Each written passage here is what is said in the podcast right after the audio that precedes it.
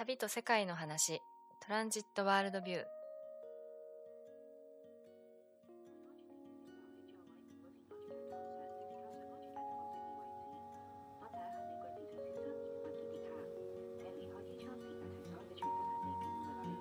トラベルカルチャーマガジントランジットのポッドキャスト。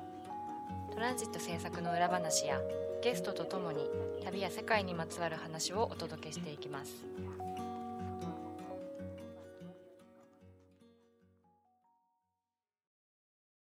さんこんにちは。えっとトランジット編集長の林です。えっと本日はえっと現在発売中のえっとトランジット未来に残したい海の楽園へ特集の中から海にまつわるお話を前回と引き続き編集部の福田と一緒にしていきたいと思います。よろしくお願いします。お願いします。えっと今日はですねえっとまあタイトルにもあのあるように未来に残したい海の楽園へとタイトルにもあると言いますかこう未来に残したい理由なんかをこうお話ししていきたいなと思っております。はい。はい、そうですねあの海というとやはりこう昨今問題になっている環境問題特に気候変動による影響が大きな場所になると思うんですなっているんですけれども綺麗な海を紹介したいという思いだけではなくてこう未来に残していきたいという思いであの一冊を作りました。えー、と福田さんあの特集の中ではい気になる記事などありましたでしょうか？そうですね。その未来に残したいという観点で言うと、やっぱりグレートバリアリーフの企画があのー胸に刺さったかなと思いました。そうですねあのグレートバリアリーフの記事はオーストラリア人の写真家さんと、えっと、ライターさんに寄稿いただきました。はい。そうですね。えっと自分がダイビングをするということもあって、いつかは行ってみたいなとずっと憧れてたあのーまあ観光地だったので、はいあの本当に無邪気にあのあとても綺麗だなという気持ちでまずは写真を眺めたんですけれども、はいこうしっかりあの現地のそのライターさんの文章を読むと、はい。あの本当にこれまで何度も危機に面してきたんだなということがよく分かって、あのそれこそこう消えない消えないうちに自分も見に行きたいし、あのこの美しいサンゴ礁たちがずっと残ってほしいなと思いましたね。そもそもグレートバリアリーフは、えー、サンゴ礁で有名な場所ですね。えー、とこの記事を読むまで知らなかったんですけれども大きさがなんと日本列島に匹敵する35万平方キロメートルもあるそうです。私もあのほとんどグレートバリアリーフのことの知識がなかったんですけれどもあの写真を見るだけでもねそのハート型の,、うん。あのサンゴ礁だったりとかあのこの特集のを開いてとあの表紙を開いてすぐのページでは魚の形になった、あのなんていうんですかね小さな島と、あのサンゴ礁群があったりとかして。うん。本当にあの一言に一言でねグレートバリアリーフと言っても そうですね。そこにはいろんな風景が、できっと海に潜ったら、はい。あのこの企画の中にはあの水中写真もあのたくさんあるんですけれども、はい。その多種多様なサンゴ礁そのサンゴで作られているそのまあエリアの中に本当に多様な魚たちがあの生息しているんだなっていうのがこう写真を通してもあのすごく感じられてあの有名な魚だと例えばナポレオンフィッシュとかはいそういうカラフルな魚たちがですね本当に楽園のように、あのー生きているんだなっていうのがいいですね。うんいや本当にあの見たことがない色の色と 形状の生き物の姿でちょっとびっんこれは何なんだろう？み不たいな。思議ですよね。全く別の世界のようですよね。そうなんですよね。シャコこのモンハナシャコとかねレインボーカラこんなにどうしてこんなに色鮮やかになるのか。ねそうなんですよね。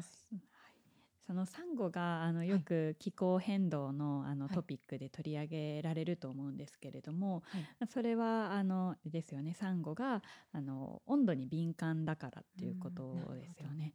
ああの温度が上がるとその、まあ、生きてる状態のサンゴが、まあ、発火と呼ばれうん。るちょっと仮死状態のような、はい。あの状態になってしまって、まあ、そうするとあのそこをせそこを、えー、住処にしている生き物たちにもあのいろんな影響が出てくるということだそうです。うんこの記事を読んですごくびっくりしたんですけれども、はい。あのサンゴはすごく古くからいる生き物だそうで、2億4,000万年前。えー、2億4千万年前。に誕生したはいと、大先輩ですね。大先輩ですね。なるほど。6600万年前に地球では75%の生き物が一回絶滅してるんですよ。はい。でそれも乗り越えたということではい。あのそれだけ本来生命力がすごく高いのにあのここ本当わずかなうん。あの期間の我々人類のはい。活動によってこう絶滅の、まあ絶滅というとちょっと大げさですけどはい。こう瀕しているっていうのうん。がちょっとショッショッキングだなと思いましたね。それぐらいその地球のまあ地球が5回ぐらい大量絶滅をあの繰り返繰り返しているといいますか絶滅して、した時期があるうんというのが定説なんですけれども、はいその今ね6度目の大量で絶滅の時代だって言われていますもんね。そうですね。人為的なはいもの、ことによるっていうことですよね。大きなそのの気候の変化がまあ緩やかにはあるんですけれども、大きな変化ではないのにもかかわらずということですもんね。生き物の進化がはい間に合わないスピードで変わってる、切ないですね。そうですね。あのー私が今回の特集でその、まあ、気になった記事と言いますと、はい。まあいあのー生き物と言いますか人あの海の民の記事ですね。はい。東南アジアの、えっと、マレーシアにあるボルネオ島というあの島があるんですけれども、あの森林熱帯雨林がねが結構多い多いというか熱帯雨林に囲有まれた、名ですよはい、ね。島として有名なんですけれどもそのボルネオ島のこう海岸沿いだったりとかはい。沖で暮らす、海のジプシーと呼ばれている、うん。とバジャウという民がいるんですけれども、こちらをですねあの、えっと、浅井宏さんという写真家さんがあの写真を撮って記事をあの書いてくださったんですけれども、はい、今回の特集の表紙にもなっていますね。そうですね。とてもこう海の本当にこう透明度となんていうんですかねその下にサンゴ礁ですかねうんがこうサンゴの海がこう透けて見えているというかその上であの暮らしているバジャウの民の姿がちょっと印象的なんですけれども本当ですね。このこの彼らは本当にはい船で暮らしているあということなんです。そうですねあのー海の民にはこう3スタイルありましてはい。その沿岸でこう高床式のお家に暮らしているババジャーの民とはい。もう完全にこう海の上で船の上で暮らしている民と漂流しているあの3つのタイプに分けられ船で漂って生活している、うんあの漂っている人たちがいるということですね。はい、い。いやー寝るのもご飯を食べるのも船の上というのが、それもその当然大型客船とかではなくて、はい。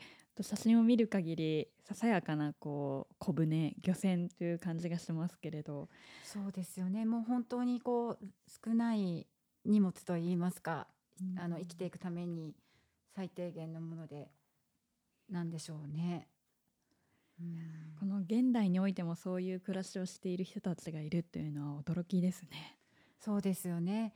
でまあここからがその少しこう、まあ、問題といいますかはい。あなんかこう伝統的な暮らしを送っていてあの興味深いなと、うん素敵な海の上でこんな景色を毎日眺めていられるなんていい、羨ましいなと思うにちょっと羨ましい気持ちがしますね。一日ぐらいは私たちもちょっと船の上で一晩過ごしてみたいな過なんて。思ったりするんですけれどもやっぱりそのまああの海海岸沿いといいますか、はい。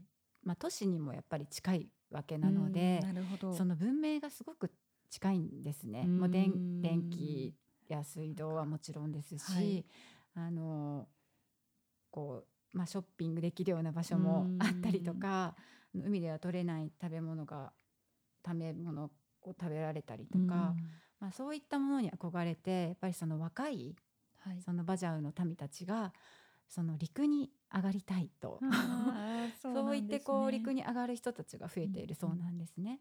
ただまあ陸に上がったら上がったではい。今度はやっぱりこうお金を得ないと生活していけない。そうですよね。はい、でそうただそのお金を得るための教育をやっぱり受けて、うん。なかなか受けられていなかったこともあってこう犯罪に手を染めてしまったりあ。あの、まあ、違法な漁をしてこうお金を稼いだりとかそういったうん。あの行為にあの手を染めてしまう人たちもいるらしいんですね。それで結構その海沿いに何て言うんですかね海に面した場所にもうスラム街が広がってるそうなんですよね。あー海に面したところにする。はい、もうはいあのだから、まあ、本当にこうゴミだめのような、はい。あの場所の写真も実はありましてあありましたね。はい、なんか目を覆いたくなるようはない写真ですね。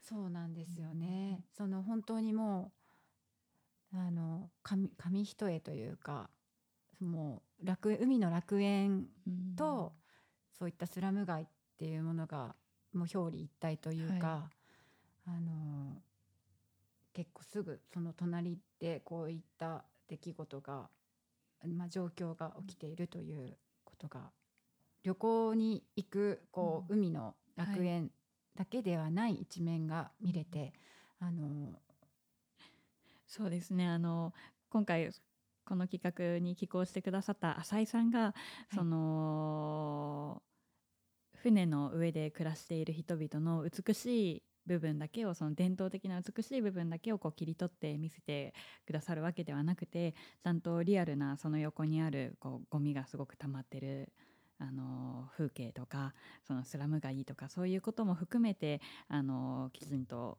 写真に収めてくださっているということが、まあ、その伝えてもらう側の我々にとってはとてもありがたいことだなと思いましたね。そうですね本当にそのトランジットが旅行ガイドブックではないと あのずっと言い続けているんですけれども、私たちが旅行に行ってやっぱりこう学ぶべきことだったり考えるべきことっていうのが本当にたくさんあるんだなと思いましたね。あと、まあ、今回あの他にもいろいろなあの世界各国のあの写真と記事があるんですけれども他にあの気になった記事などありましたでしょうか？そうですね。やっぱり、あのーなかなか自分では見ることができないという意味で北極南極、まあ、極地はい。の,、あの企画がやっぱり目を引きましたね。そうですね。極海を行くというタイトルで白熊がいや 雪の上を歩いているシーンから始まる企画ですね。ーはい。あのーこの企画はニュージーランドのフォトグラファーさんに、あのはい。寄せてもらったあの企画なんですけれども、あのーご本人は、えー、とこの記事の中で、はい。ポーラーバグという言葉を使って、あのその一度極地に、あの訪れてその風景を目の当たりにした人がかかる、うん。ある意味症状病気のようなものだと、はい。その極地の極端なまあ極端なっていうのはつまり寒いということだと思うんですけれども寒いその気候と、えーそこに広がる非現実的な風景にあのもうすっかり魅了されて一度行ってしまったらもう何度も戻らざるを得なくなっている、ということであの何度もあの北極と南極両方に訪れて写真を撮ってらっしゃるという方なんですよね。あのニュージーランドの方なので、い。ニュージーランドからね最初は確かフェリーであの南極に行ったんでしたっけ、はい、あと書いてありますね。ね一番初めの極地への旅が、うん。確か。でそこからハマってしまったと。こ こでもやっぱりその気候変動に関係するその生態系の変化っていうことはこう避けて通れない話題なんだなということも、はい。あのすごく感じましたね。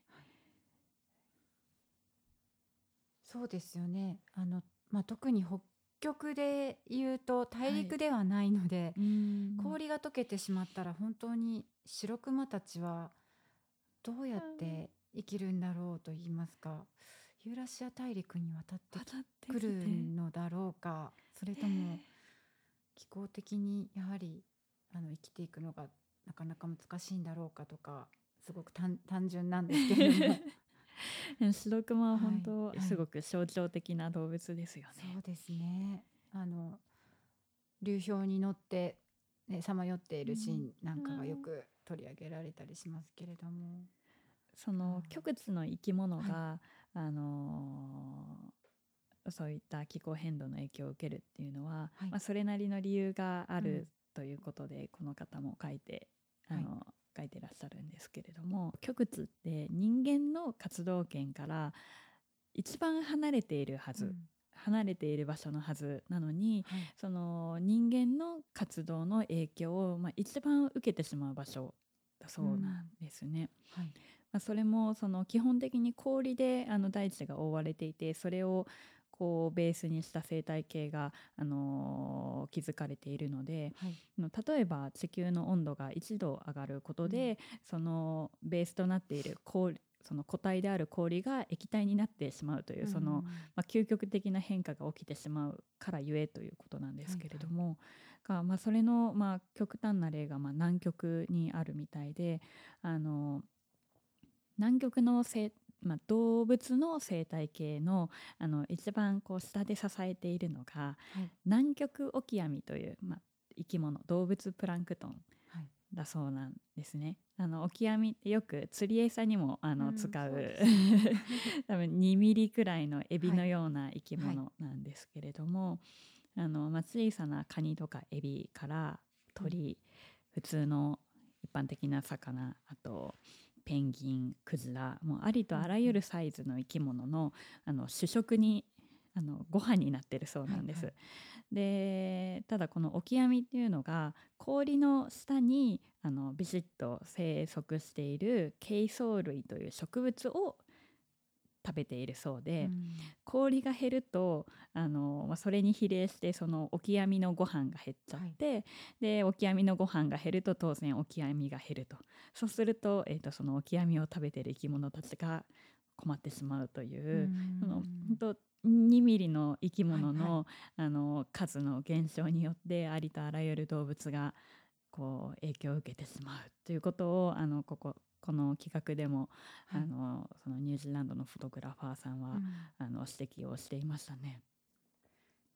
南極オキアミすごく重要なんですね。重要なんですね。これはどうしたらいいんでしょうか。どうすることもできないんでしょうか。南極オキアミを養殖するみ養たいな殖して。こう時代がいずれやってくるのだろうか。養殖してせっせと南極でま まくんでしょうか。すごく不思議な 現象なんですけれども。うーん。まあ私たちが本当に最も離れたエリアあの南極と北極なんですけれども、私たちにとっても本当に対岸の火事ではないというか。はい、あの無関係ではないということですね。そうですね。ういやー。今回あのポスターもねつけましあの海の生き物を54種類でしたっけ？あの紹介していて。はい、一見するとこう楽しそうな 海に住まうあのこう多様な生き物たちが描描かれていてわあ可愛いとかえーすごなんか。く可愛いポスターに仕上がりましたね。あー海の中潜ってみたいなーなんてワクワクするんですけれども。実はこれらの生き物もあのレッドリストに、はい。あの掲載されている生き物なんですよね。そうですね。すべてそのぜあの個体数がここ近年で大きく減少していると指定された生き物たちなんですよね。そうですねあの表のイラストイラストが描かれた面では一切そういったことには触れられてないんですけれども 裏面ではだから少しこうドキッとしてしまうと言いますか実は絶滅の危機に瀕している生き物なんですよということが書かれていてそれぞれその減少している理由も書かれてますよね。このイラストは、えー佐藤薫さんというイラストレーターさんに今回お願いしてあのきっととっても大変だったと思うんですけれども一枚の世界にあの世界中に生息しているかつ海の中だったり上だったりあの大きさもまちまちな動物を、あの一つの風景の中に収めていただきました。林さんがはい。一番気になった生き物はありますか？なんでしょうねあのー熊の実ってあの有名な、にもですはいね。、にもにもなっているますし水族館なんかでもまあ確実に、うんあの展示はいされているものなんですけれども、熊の実もね絶滅の危機にかさらされてるんですね。そうなんですね。うん可愛いですよね。水族館で見たらぱりやっぱり可愛い。やっぱり水槽に 張り付いちゃいますよね。はい。福田さんはありますか？そうですね。やっぱりなんか大きな生き物大きな生き物が気になるので、ラッコでしょうか？ラッコ三十六番。三十六番。あ、ラッコ。日本では20世紀初頭に絶滅してるんですってあの読んでるだけなんですけれども やっぱあれですかね。たあただ保護活動が実を結び北海道東部で再び目撃されるようになったと。おでもやっぱりその自然保護活動ーはい。ででそのね個体数が増える場合ももあるということは、うん。やっぱり私たちはあの努力を続けていかなければいけないですし、はい。はい、あの少しでもね環境負荷を減らして暮らしていきたいなと思いますよね。あとですね私が気になるのは、はいあのウミガメですね。うーん。はい、あのウミガメはなんとはい。あの気温によってオスとメスを産み分けられるそうなんですよ。産み分けるんですか？はい。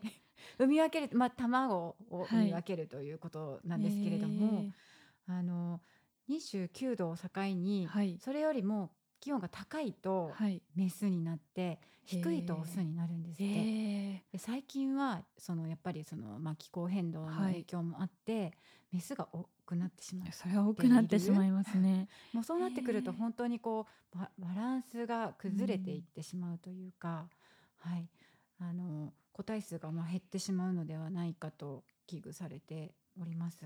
へそんなあのウミガメの写真があの 印象的な企画があのあるんですけれども、それはあの実は日本の西表島と石垣島を取材したはい。企画になります。このはい。この2つの島は、えっと、西表石垣国立公園としてはい。あの指定されているエリアになるんですけれども、はい。はい。一枚目からあのウミガメが大きく羽ば海の中で羽ばたいているような写真から始まってとても印象的ですね。そうですよね本当に翼ののようというか、うん とってもあの奇跡の一枚が撮れたと言って カメラマンさんがあの嬉しそうに連絡をくれました。まあ実はあの秋冬の時期はほとんどこの辺りは雨だったりとか曇りで天気が良くないそうなんですね。そうなんですね。で実際あの天気はあまり良くなくてうん晴れてる日もほとんどなかったそうなんですけれども、まあ、海の中ははい。あのそれほど影響がないと言いますかとても澄んだあのとても美しいブルーであの天気良かったんだなと思ってしまうんですけれども。すごい森の写真も印象的ですよね。そうですね。あのいね西表島石垣島っていうとこう海の印象もあって、はいえっと石垣島には赤星礁湖という、あの言われているサンゴ礁日本最大のサンゴ礁があるはい。一方で西表島にはその広大なマンマングローブですね。こちらも日本最大のマングローブが広がっていて森のイメージもありますよね。う。ん。すごいこう、ま、海の企画なんですけれども、そのマングローブなんでしょうか、木々のこう根っこの形がものすごく独特で。ねそうですよね。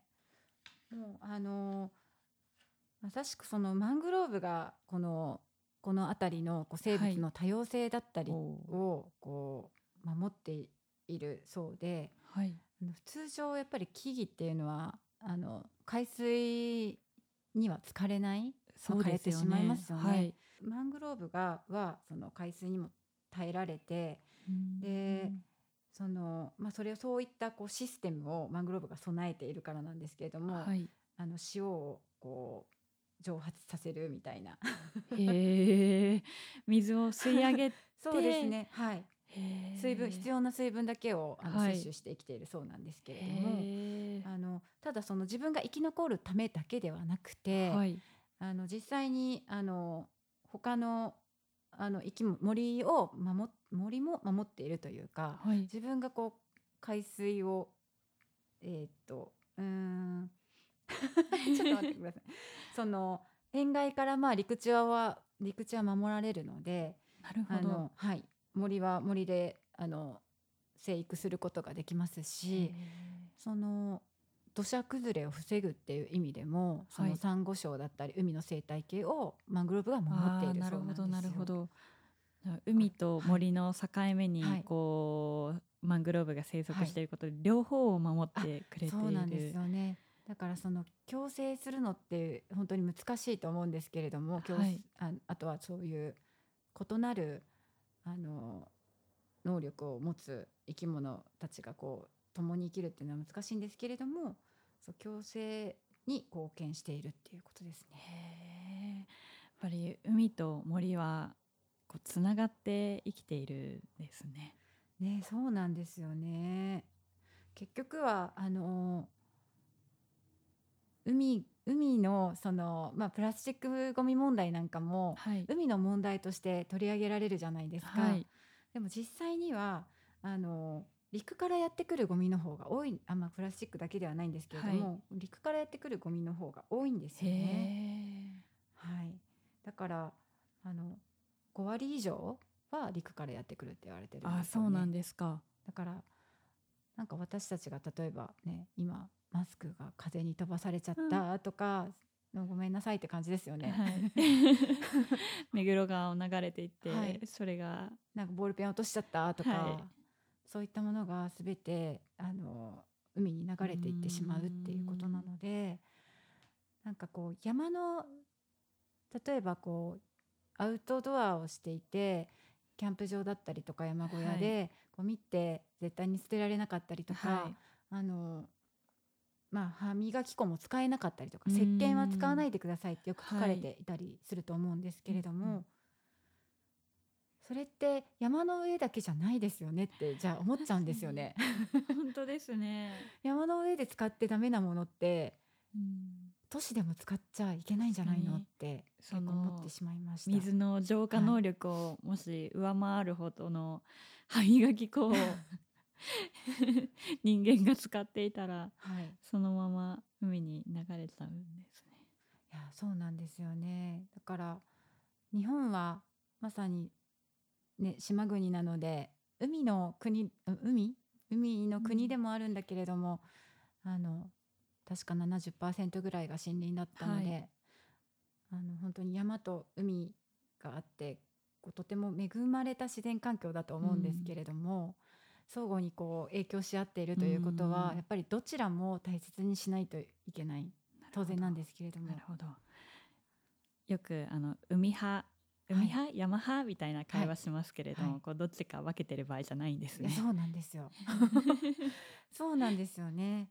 あの編集部はどちらかといえば山山派が派。多くてあの多いんですけれどもあのはいそうなんです。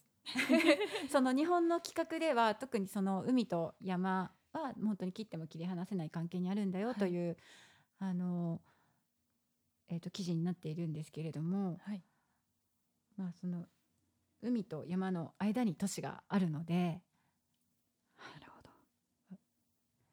より私たちがなの日々の行動が海にも山にも影響してしまうということを考えるとあの日常生活でも、はい、もっと自分の行動を改めたいなと思っています。まあでもまずはやっぱり海に行ってみるっていうことがね大切なんじゃないかなと思いますね。あの裸足になる機会ってないじゃないですかあの都市に暮らしていてそうですね。砂浜で本当に裸足になるだけでとてもこう開放感もあるし、うん。裸裸足で歩いていてもしガラスだったりとか、はい。何か落ちていたりすると、まあ危危ないので、そういう理由からだけでもないんですけれども、まあ、絶対にゴミは捨てないとか、あのこの美しい環境を守りたいなって思うき、うん。あのし気持ちに自然となるんじゃないかなと思うのではい。ちょっと今年の夏遠くにちょっと海外に行けるかまだまだあの不安なところではありますがそうですね。ぜひ海に出かけてみてください。